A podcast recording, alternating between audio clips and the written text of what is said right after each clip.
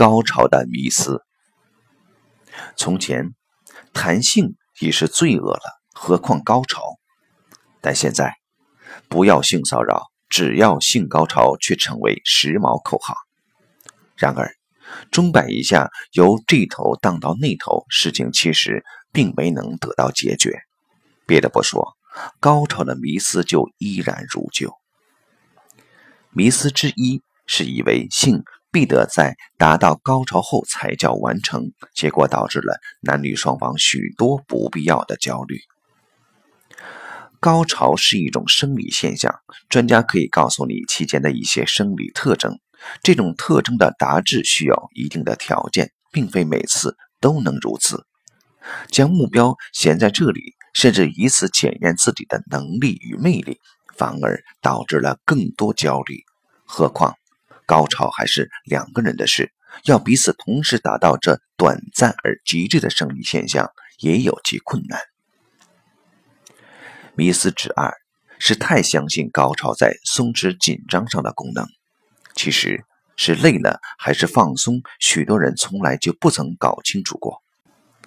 所以，有人为了消除工作的紧张、生活的压力而夜夜春宵，结果却更加的累。这种性只能说是用另一种形式的消耗来取代原有的紧张。就后者，道家修行中的满则溢观点值得我们借鉴。这句话用在性上，表面是说经满了，遗精是正常的，但其背后则更意涵：也只有在经满之后，让它溢出，才能达到调节身心的效果。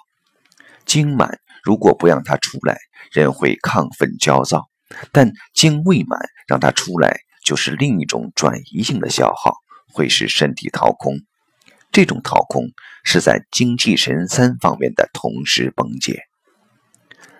当然，要在精满才让它出来并不容易，因为人与其他动物的差别就在这里。动物常有一定的春情期，一段时间的储备就在此满则溢，所以从来没听说哪种动物会因乱性而伤身。人不然，性在人身上。多了许多想象空间，多了许多心理层面。于是，只要遇到刺激，甚至自己动念妄想一下，反应就来了。而性的刺激，正如许多刺激般，既容易让人产生依恋或依赖，因此能自然调节的为数就少。调节的建立，往往必须依赖生命中其他的寄托。保暖似淫欲，这句话是不错的。但外表的保暖终将导致身心的贫寒。在此，精神上的追求正是一种对治身体妄念的条件。